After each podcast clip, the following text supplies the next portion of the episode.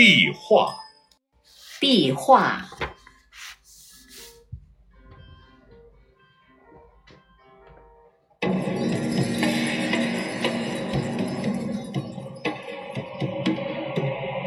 Chinese frescoes date back to the prehistoric period some 10,000 years ago.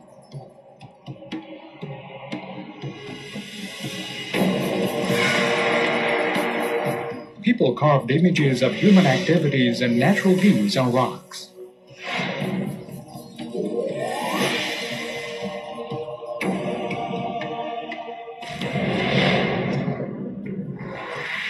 Excavated from tombs built 2,200 years ago, the Bihua remains clear, vivid, and colorful.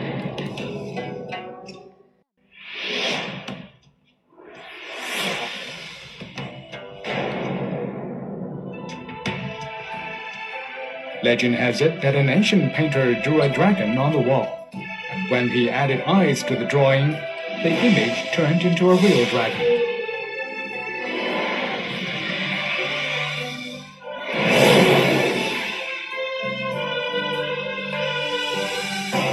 With the introduction of Buddhism to China, Bihua on the subject of religions rapidly developed.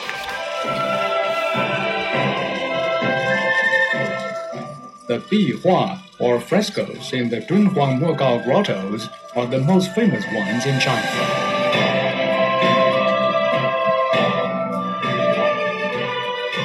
They are a collection of masterpieces of numerous painters in the past 1,000 years. They tell historical tales and religious stories.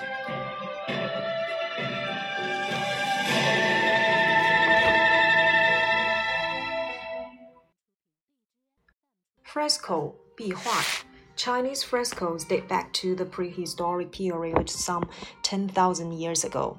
中国的壁画呀，可以追溯到史前一万年。People carved images of human activities and natural views on rocks.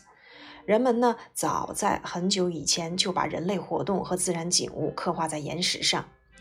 Excavated from tombs built 2,200 years ago, the 壁画 remains clear, vivid, and colorful. 大约在两千两百年前出土的这个壁画，我们看来依然是线条流畅、色彩艳丽以及形象生动的。Legend has it that an ancient painter drew a dragon on the wall, and when he added eyes to the drawing, the image turned into a real dragon.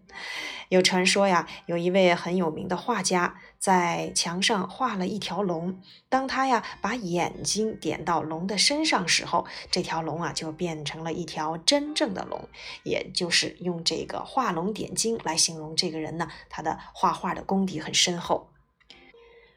With the introduction of Buddhism to China, 壁画 on the subject of religion rapidly developed.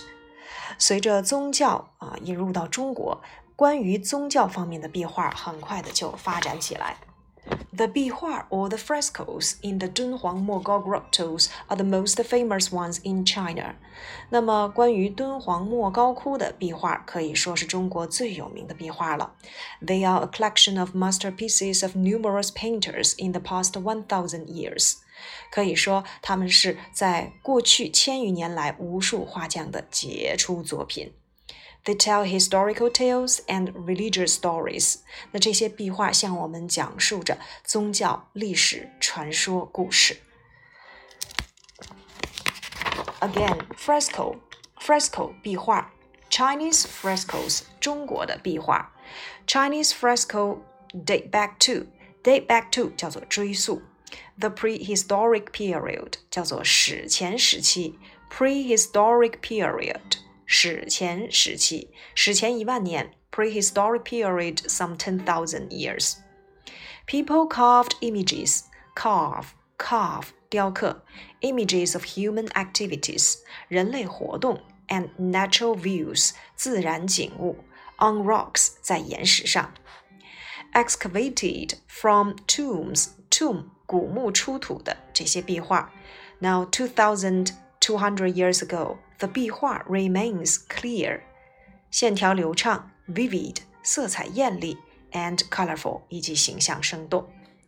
Legend 传说 Legend has it that an ancient painter，一位古时候的有名的画家，draw a dragon on the wall，在墙上画了一条龙。And when he added add 增加，and when he added eyes to the drawing, the image turned into a real dragon. Now add to 指的是把什么东西填到什么上了。那 added eyes to the drawing。那也就是把眼睛填到这个画作当中去。The image 这个形象 turned into a real dragon，变成了一条真正的龙。With the introduction of Buddhism to China，Buddhism 佛教， 壁画 on the subject，这里的 on 呢要翻译成 about 关于壁画 on the subject of religion rapidly 迅速的 developed 发展起来。The 壁画 or the frescoes in the 敦煌莫高 grottos 敦煌莫高窟敦煌莫高 grottos are the most famous ones in China. They are a collection of collection collect 收集 collect stamps 收集邮票 collection 是它的名词形式。Now masterpieces 指的是杰出的作品，a collection of masterpieces of numerous numerous 指的是啊无数啊无数的 painters 无数的画匠 in the past one thousand years。这些呢，无数画匠千余年来的杰作。